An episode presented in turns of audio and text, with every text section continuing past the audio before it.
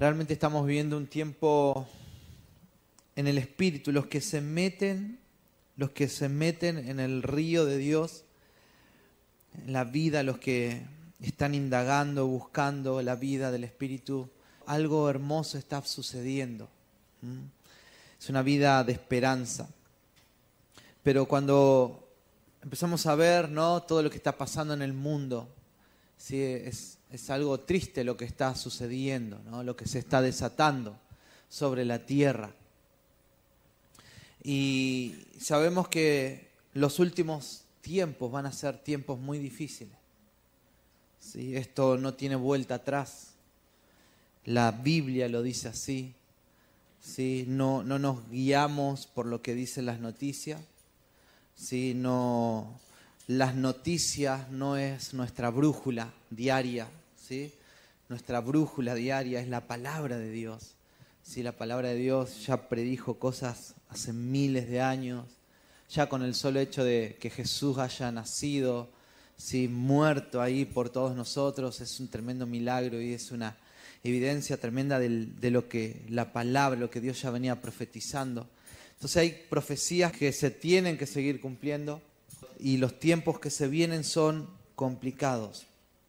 Hoy quiero hablar un poco acerca del discipulado en la familia. El pueblo de Israel se sostuvo y el pueblo de Dios se sostuvo a través de la historia ¿sí? y a través de muchos ataques de, otros pueblos, ¿no? de muchas invasiones, gracias a la familia, gracias a que el reino estaba en la familia. Entonces, muchas veces hablamos del ser discipulado y está bueno, nosotros estamos siendo discipulados. ¿Cuántos, cuántos sienten que están siendo discipulados en su vida? ¿Sí? Me alegro que nadie, porque ahora los vamos a agarrar a todos entonces. ¿Cuántos realmente sienten que están siendo discipulados? Sean sinceros, por favor. Bien, los demás, bueno, anótenlos por favor ahí, así. Vamos a la casa. Discipulado, ¿no? A mí me gusta tener muchas definiciones de discipulado. Eh, hay un montón que ya he dado un par de veces el discipulado no es solamente transmitir información, sino que es transmitir vida, ¿no? Está bueno las clases de discipulado que damos, pero no es la información lo importante, sino que es la vida que se está impartiendo en ese lugar.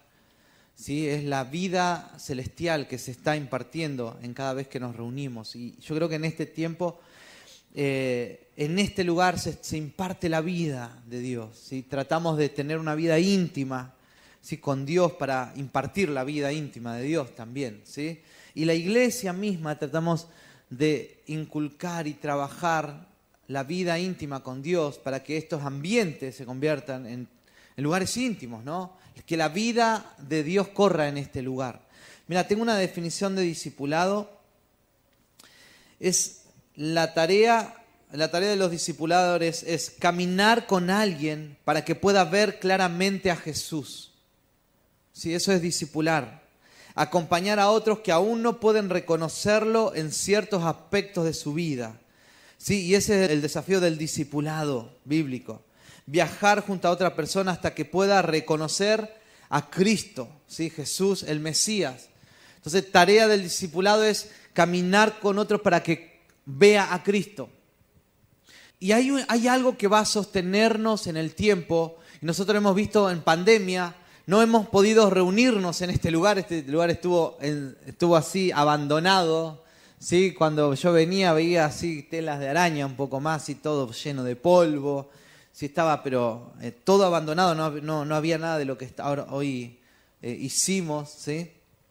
Pero eh, nosotros hemos visto como muchos, muchas veces los ataques que vienen, ¿no? O las situaciones que vienen, como que van a querer impedir nuestra relación con Dios, nuestra comunión, ¿sí? El poder de congregarnos.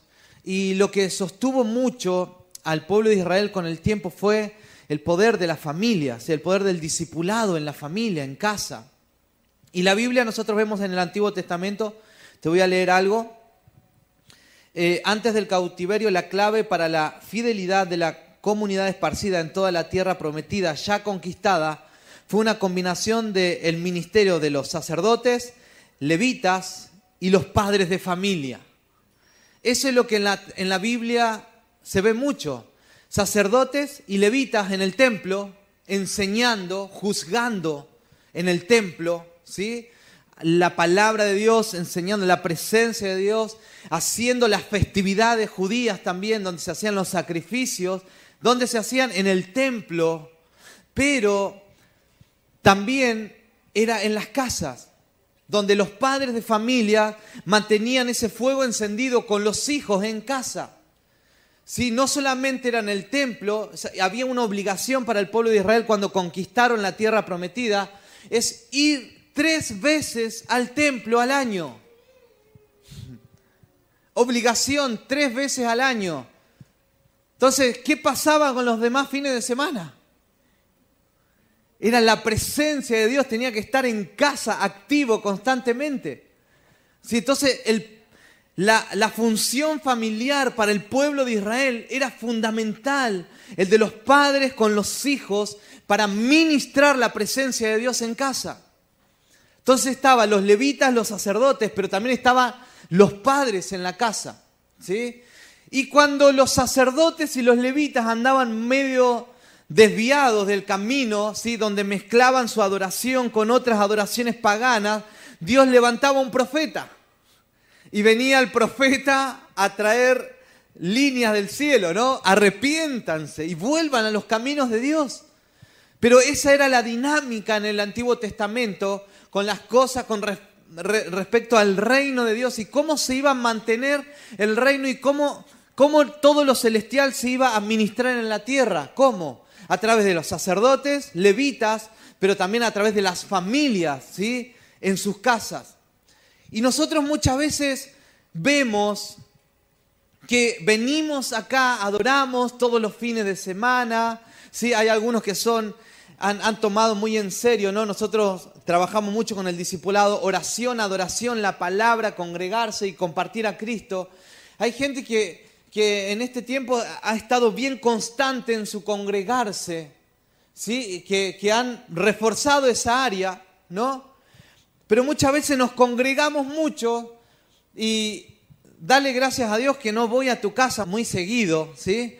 Pero muchas veces he ido a casa de de familias, de cristianos, y, uno ve el ambiente, uno ve el ambiente, uno ve las costumbres que hay en casa, y uno ve las costumbres, y uno lo ve en los libros que lee, en la música que escucha, uno ve en cómo se comportan los hijos, uno ve en muchas cosas, ¿sí? en los ambientes de la casa, realmente cómo está el reino de Dios en casa.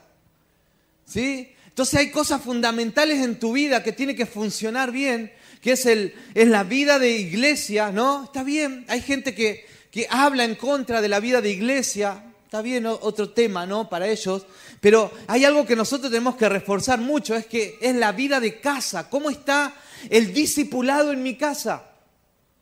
¿Sí? Servimos en la iglesia, adoramos, cantamos, ofrendamos, diezmamos, ¿sí? evangelizamos, venimos y, hacemos todo el servicio que tenemos que hacer, pero muchas veces, ¿cómo estamos en casa? ¿Cómo estamos impartiendo la vida del cielo en casa?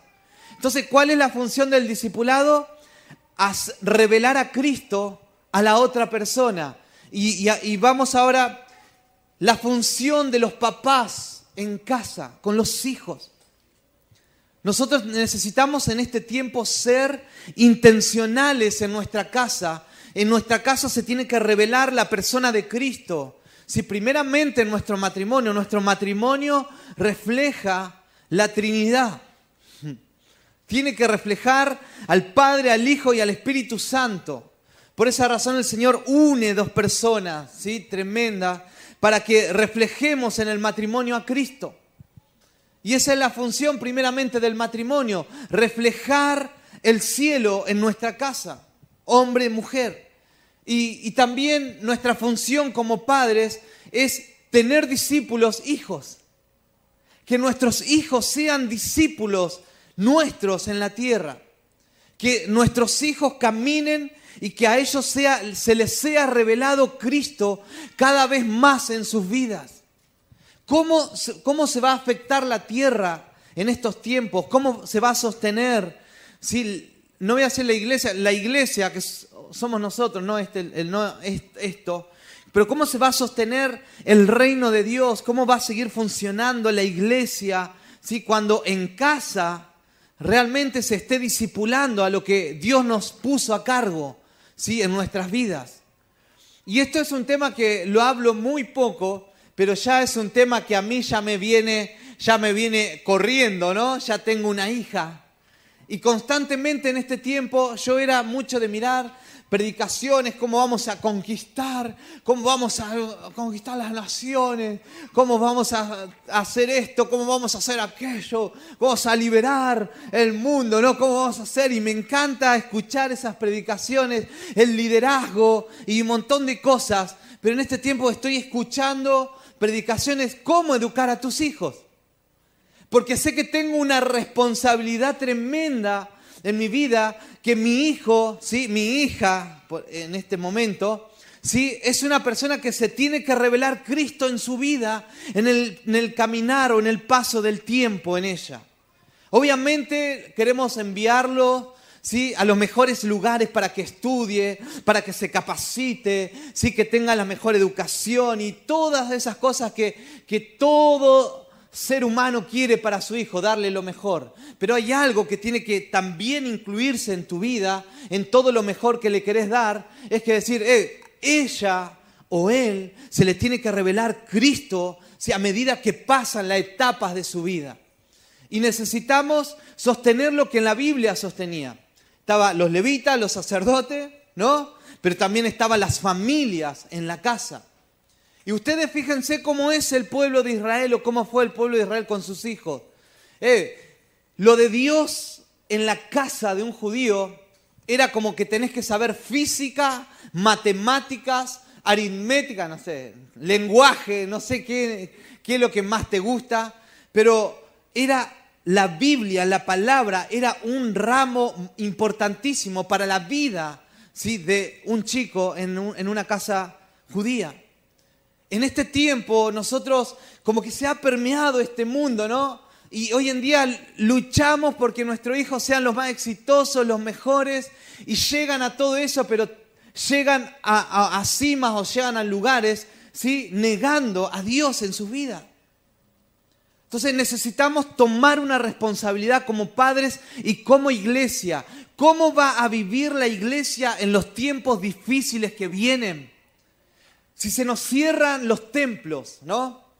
Si se cae la internet en el mundo entero, vamos a tener a Dios en la familia y la presencia de Dios ministrándonos, ¿sí? Papá, mamá, hijos o papá, hija, ¿sí? Mamá, hijo, no sé, estén quien estén ahí en la familia, pero la presencia de Dios tiene que seguir activo, ¿sí? En tu hogar. ¿Cuántos me dicen amén a esto? Para los tiempos que vienen, ¿saben qué? En segunda de Timoteo, te lo voy a leer. Segunda de Timoteo 3, 1, 9.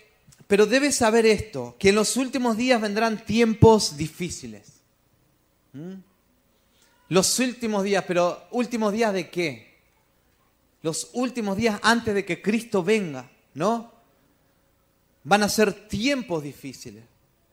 Entonces, cada vez que pasa el tiempo, se, aproxima la, la venida de Cristo, pero los tiempos difíciles también se aproximan sobre la tierra. Y ahí empieza a hablar y empieza a decir, porque los hombres serán amadores de sí mismos, avaros, jactanciosos, soberbios, blasfemos, calumniadores, desenfrenados, salvajes, aborrecedores de lo bueno, traidores, impetuosos, envanecidos, amadores de placeres en vez de amadores de Dios, teniendo apariencia de piedad, pero habiendo negado su poder y a, a los tales evita. Esta es la sociedad que va a enfrentar tu hijo. Esta es la sociedad que se viene, vienen tiempos eh, tremendos lo que se viene. Por esa razón tenemos que concientizar y decir, eh, es tiempo de disipular a mis hijos. Es tiempo de disipular mi casa, disipular a tu esposo, a tu esposa, ¿no? Disipular. Es un tiempo donde en la casa lo de Dios tiene que fluir, ¿sí? como un río. ¿Cuántos me dicen amén a eso? ¿Sí? Te tiene que revelar Cristo en nuestras vidas, familia. Tenemos que dejar de solamente ser asistentes ¿no? del templo, pero que está bueno, a mí me encanta, yo nunca niego eso y me fascina estar juntos acá adorando la presencia de Dios manifestándose. Me encanta ver cómo la gente tiene necesidad de Dios y llega y se encuentra con un ambiente de sanidad en este lugar. Sí, y voy a seguir trabajando por eso, sí, pero necesitamos que esto sí, también esté en casa que la presencia de Dios se esté manifestando en casa, que haya discipulado en casa. Decir conmigo esto, discipulado en casa. ¿Cómo se sostuvo la iglesia cuando venían los babilonios, cuando venían los asirios, ¿sí? cuando venían los egipcios a atacarlos? ¿Cómo se mantenía la iglesia? Le sacaban los templos, le sacaban sus ciudades, le sacaban todo, pero la palabra iba en sus corazones. ¿Sí? El poder de Dios iba en ellos, la experiencia que tenían iba en ellos. Los últimos tiempos van a venir. Hasta te voy a decir esto. En los últimos tiempos se van a levantar líderes, pastores, maestros, profetas, ¿sí? errados, que te van a decepcionar, que vas a ver ahí en la internet, en las redes, y vas a decir, no, no puede ser, ¿cómo? Si Él está así, ¿cómo voy a estar yo? Eso es un concepto errado. Si a él le fue mal en su matrimonio, ¿cómo voy a sostener el mío? Eso no, porque para eso nosotros estamos siendo discipulados en casa también. Para eso nosotros estamos haciendo pozos profundos en casa con la familia. Necesitamos ser intencionales con la presencia de Dios en casa. ¿Sí? ¿Estás de acuerdo conmigo? ¿Sí? No, ¿No es algo tan fundamental para todos nosotros? Y yo te felicito y nosotros felices con Sandra, con cada uno de ustedes, cómo están creciendo en el compromiso, en el servicio. Pero Dios sabe cómo estás en casa. Dios sabe tus tiempos libres en casa, qué haces con tus hijos, qué haces con tu esposa. Dios sabe la intencionalidad que hay en tu vida de que el Señor siga fluyendo en mi casa en mi hogar, ¿verdad? Entonces, es un tiempo de reflexionar y decir, eh, es verdad, algo tengo que hacer en casa. ¿No? Deuteronomio capítulo 6. Y quiero que podamos leer todo esto. Quiero que tomes tu celular, tu Biblia, que me acompañes a leer todo lo que están ahí también, porque vamos a leer 25 versículos. Sí, y, que, el Señor nos traiga estrategias, ¿sí? estrategias celestiales de cómo disipular nuestra familia, cómo disipular en casa, cómo disipular nuestros hijos. ¿Sí? La educación que se viene es tremenda. La educación que está preparando Satanás para el mundo entero, ¿sí? Es, es horrible, es tremendo. Imagínate, yo con, mi hija, cada vez que juego con ella, cada vez que estoy con ella, cada vez que le, cuento algo, soy intencional con ella. Muchas veces hasta he dejado de, leer cosas que me gustan para dedicarme a ella y jugar y, darle tiempo y hablarle de Dios, ¿sí? Y leerle cosas. ¿Sabían que les leo cosas? Ya le, regalaron una Biblia, ¿sí? Muy linda de que tiene todo dibujito, es para niñas, es para niñas, imagínate las cosas que hacen, ¿no? Rosadito ahí, tiene todos sus dibujitos y, le leo, ¿no? Y Dios creó los cielos y la tierra. Ellos están recibiendo. ¿Sabes qué? el gobierno me regaló un librito para, para, para niños. Yo dije, qué lindo librito, tapadura, hojas gruesa, digo, wow, este libro es hermoso, digo.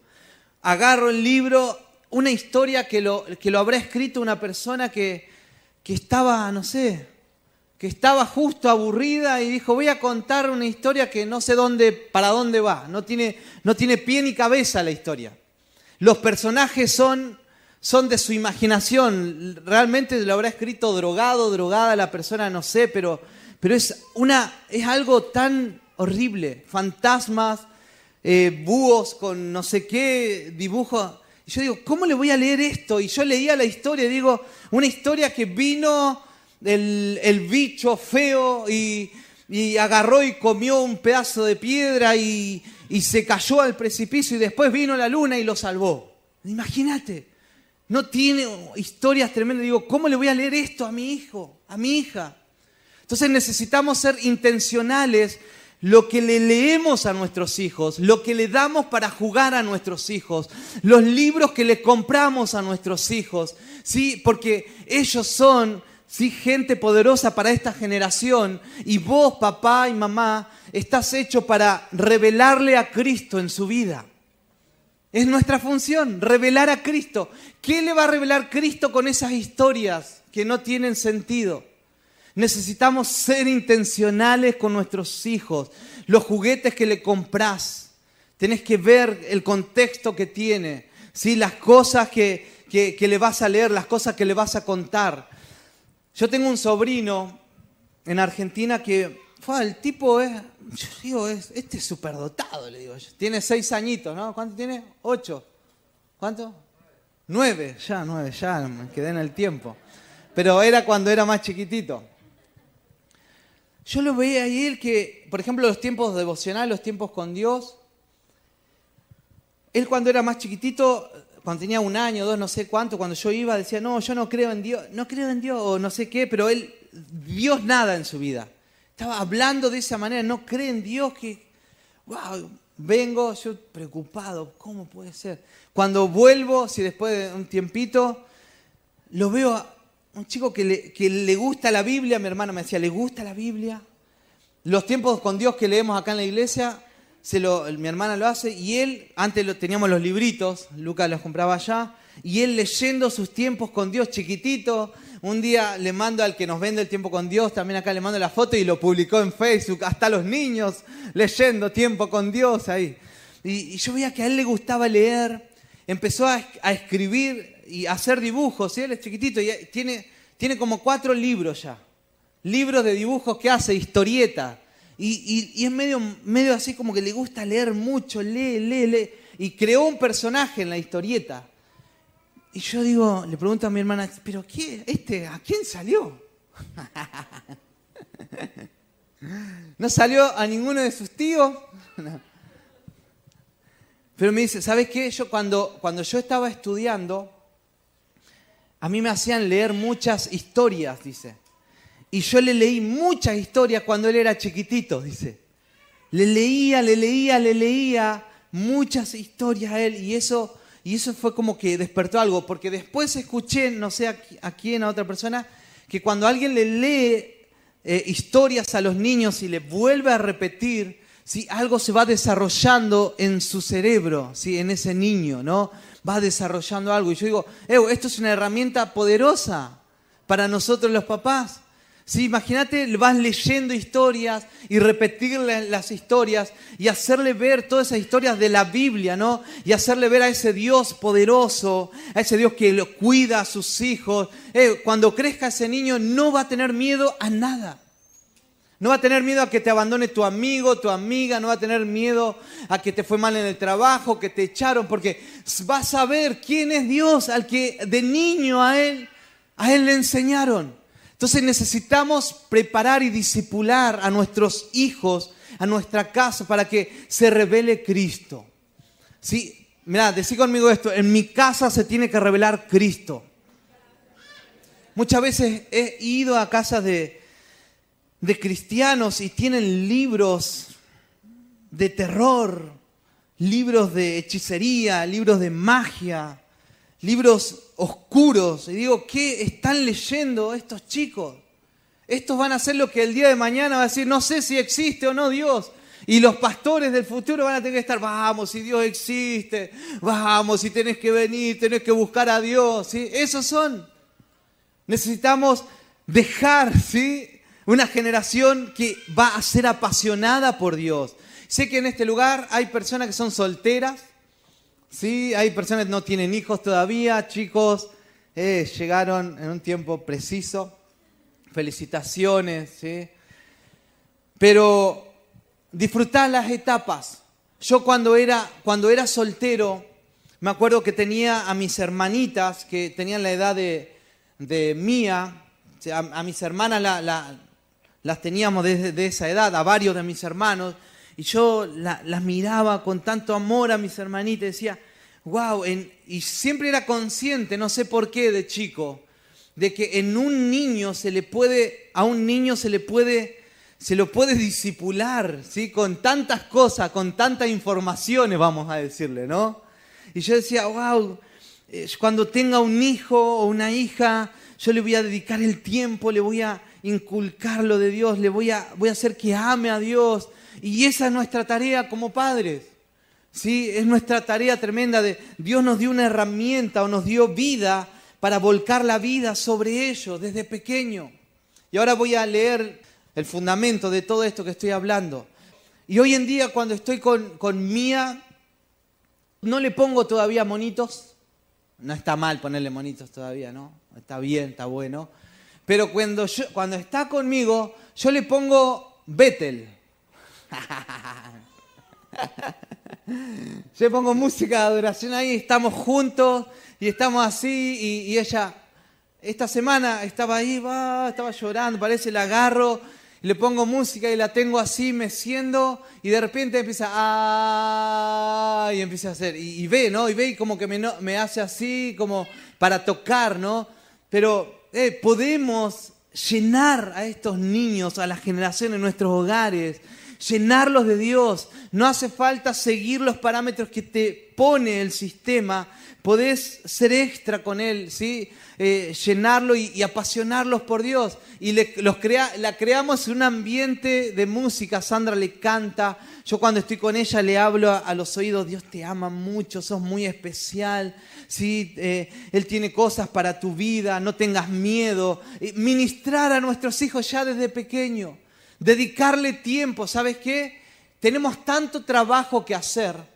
Tenemos tanto para producir, tanto dinero para ganar ¿sí? que muchas veces vamos a tener que dejar de ganar tanto dinero ¿sí? para dedicarle ¿sí? la mayor inversión que podemos hacer en, la, en nuestra vida es llenarlo de la presencia de Dios a nuestros hijos. Si tengo que vivir con lo justo, pero eso me va a llevar a darle mucho tiempo a mis hijos. Eh, elegí lo mejor, la mejor parte.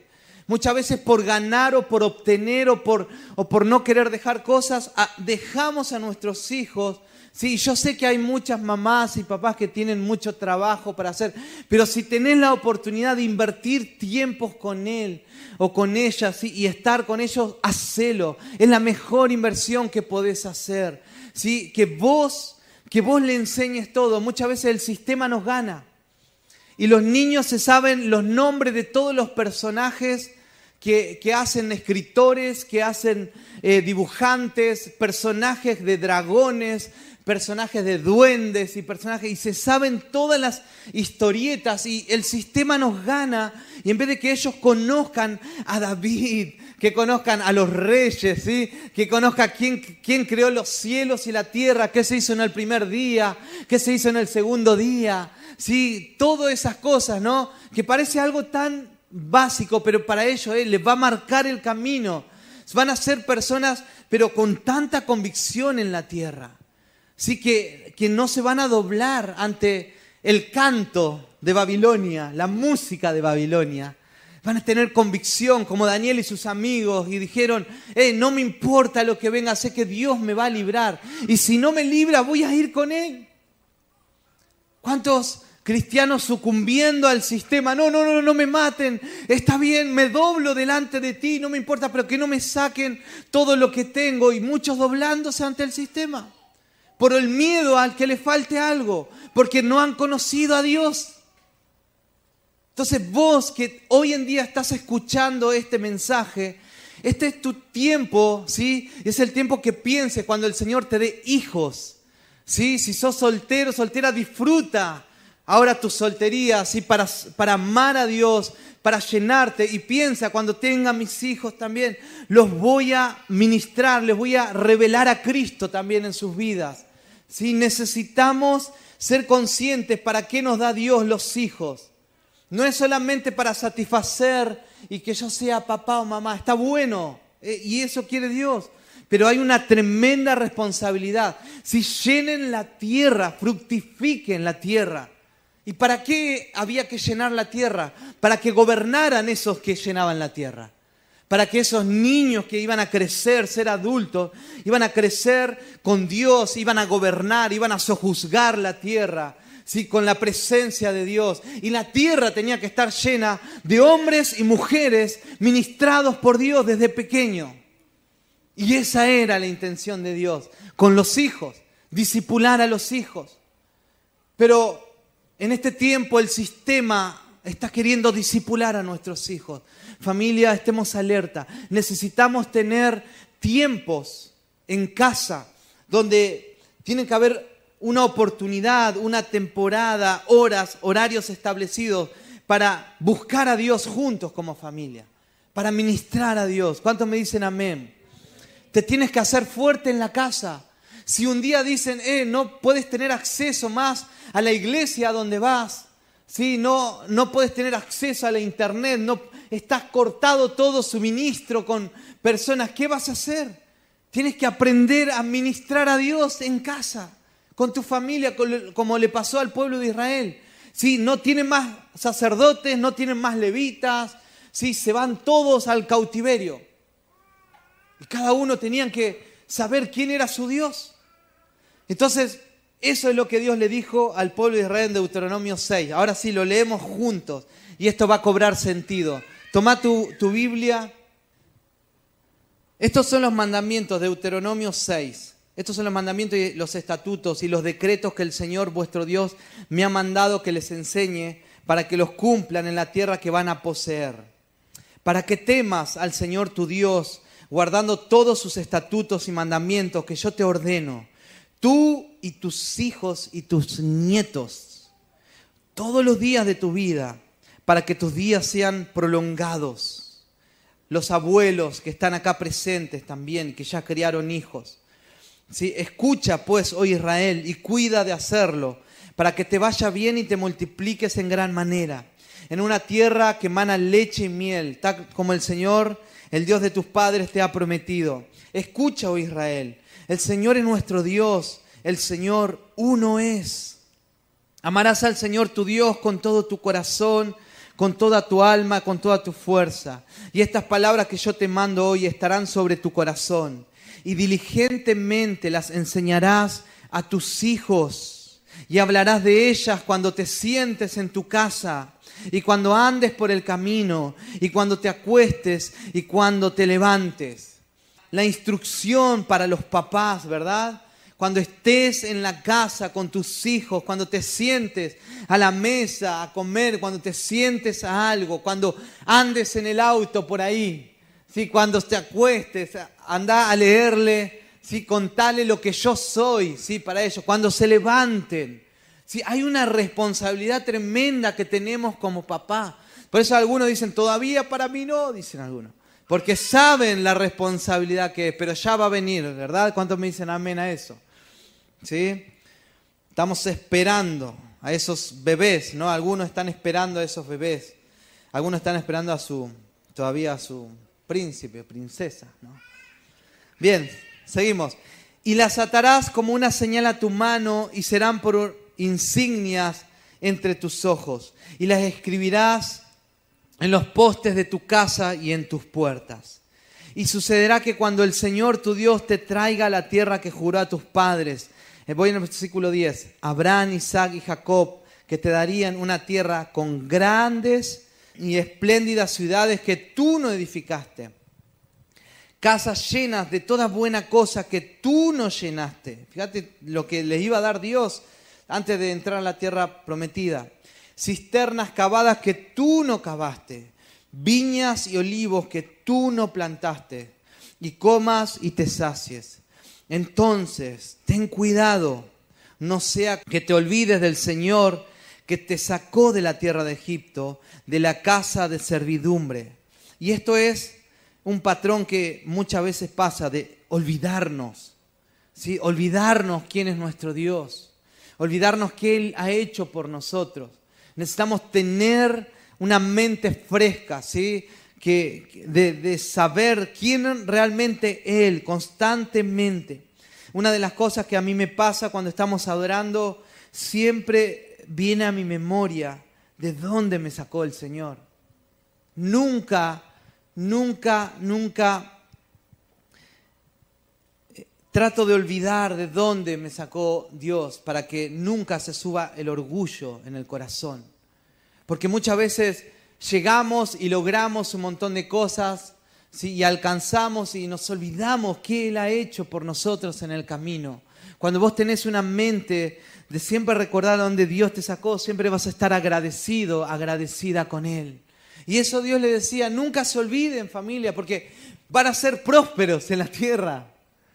¿Sí? Van a obtener cosas que a muchos les cuesta años ¿sí? hacer una cisterna, hacer una casa, ¿sí? construir cosas. Hay gente que le cuesta años, pero si vos caminás en mi temor, eh, yo te voy a dar todo, pero quiero que algo solamente, que nunca te olvides quién te lo ha dado todo, que nunca te olvides de mí, que siempre le enseñes a tus hijos, que siempre tengas presente el discipular a tus hijos en casa, que siempre tengas presente que, que yo tengo que ser lo primero en sus vidas y en sus corazones y así también el de ustedes. Y muchas veces, ¿sabes qué? Tenemos la tendencia a olvidarnos, porque tenemos tantas responsabilidades. Somos gente tan ocupada somos gente tan importante en la tierra y tenemos tantas cosas que atender, ¿verdad? ¿Cuántos me dicen amén a eso? Sí, porque vos sos una persona ocupada, importante, pero nunca te olvides de dónde te sacó el Señor y que necesitamos estar de rodillas constantemente dándole gracias por todo lo que Él ha hecho y lo que va a seguir haciendo en nuestras vidas. Amén. Versículo 13. Temerás solo al Señor tu Dios y a Él adorarás y jurarás por su nombre. No seguiréis a otros dioses, a ninguno de los dioses de los pueblos que, que nos rodean. Porque el Señor tu Dios que está en medio de ti es Dios celoso. No sea que se encienda la ira del Señor tu Dios contra ti y Él te borre de la faz de la tierra. No tentaréis al Señor vuestro Dios como lo tentaste en Masá. Deben guardar diligentemente los mandamientos de nuestro Dios y sus testimonios y estatutos que te mando.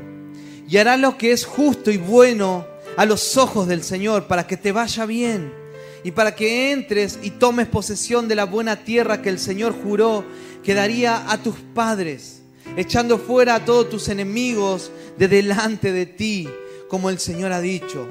Cuando en el futuro tu hijo te pregunte diciendo, ¿qué significan los testimonios y los estatutos y los decretos que el Señor nuestro Dios nos ha mandado?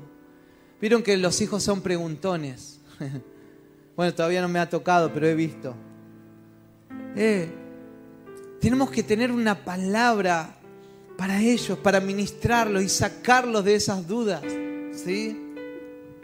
Entonces tú dirás a tu hijo, éramos esclavos de Faraón en Egipto y el Señor nos sacó de Egipto con mano fuerte. Además el Señor hizo grandes y temibles señales y maravillas delante de nuestros ojos contra Egipto, contra Faraón, contra toda su casa. Y nos sacó de allí para traernos y darnos la tierra que él había jurado dar a nuestros padres. Y el Señor nos mandó que observáramos todos estos estatutos y que temiéramos siempre al Señor nuestro Dios para nuestro bien y para preservarnos la vida como hasta hoy. Y habrá justicia para nosotros si cuidamos de observar estos mandamientos delante del Señor nuestro Dios, tal como Él ha mandado. Imagínate siempre la instrucción de los padres a los hijos. Siempre esa instrucción. Y una de las maneras de que se va a mantener el reino de Dios sobre la tierra, ¿sí? va a ser por eso. La adoración que tenemos en el templo, ¿no? Juntos como cuerpo. Pero si el día de mañana todo se cierra, ¿sí? Todo, ¿no? Mirándolo catastróficamente. ¿sí? No nos va a agarrar desprevenidos porque la presencia de Dios va a estar acá en casa, la familia. Vamos ya a estar entrenados desde casa. ¿sí? No nos va a agarrar pánico, miedo, ansiedad por, por estar encerrado, porque la presencia de Dios va a ser nuestro hogar. ¿sí? ¿Saben cuántos misioneros encerrados ¿sí? en, en lugares de dos por dos, chiquitito, y teniendo experiencias poderosas celestiales en ese lugar? Y aunque externamente los miraban y estaban en el peor lugar, internamente ellos estaban en el mejor lugar. Pablo externamente estaba en la cárcel, pero internamente, sí, externamente era preso de Roma, pero internamente él era esclavo de Jesús. Entonces necesitamos aprender a tomar las herramientas espirituales para todo lo que va a venir. No sabemos lo que viene, pero lo que, viene son días difíciles. ¿Vos lo crees de esa manera? Por esa razón necesitamos estar, adorar juntos, pero preparar instancias en casa. A los padres yo les digo, tomate una instancia, yo tengo materiales, en este tiempo estoy buscando, estoy escuchando cómo educar a los hijos, si estoy viendo eh, cómo voy a hacer el altar familiar con Mía ahí en ese lugar, ¿sí? juntos, que tiene que ser un ramo más, ¿sí? lo de Dios en casa. Tengo que ser intencional. Este es el tiempo donde vamos a buscar juntos, vamos a leer juntos, vamos a conocer juntos a Jesús. Si necesitamos reforzar la intimidad de casa, ¿sí? Amén. Sí, si sos soltero, eh, va a venir ese tiempo donde, porque muchos dicen, no, orar en mi casa es difícil, dicen algunos. No, en mi casa son ateos, en mi casa no se puede. Ya Dios te va a dar ese lugar, ¿sí? no te impacientes, pero Dios está preparando a su iglesia desde casa. Empecemos a disipular en casa, tener tiempos intencionales desde casa, ¿sí? Para que la presencia de Dios fluya en ese lugar. Amén a eso.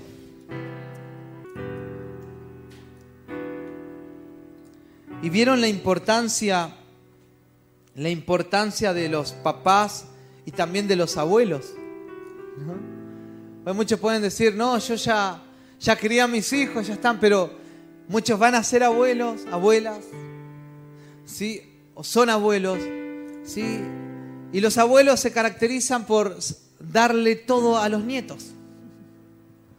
¿no? Darle los dulces, darle la Coca-Cola, darle eh, el helado, ¿sí? Pero esa instancia también donde tenés el privilegio de estar con tus nietos ¿no? o nieta, prepara una instancia para hablarle de Dios. ¿Sí? Que, que cuando tus nietos sepan que van a ir a tu casa, wow, el abuelo y la abuela tienen preparado una historia para mí.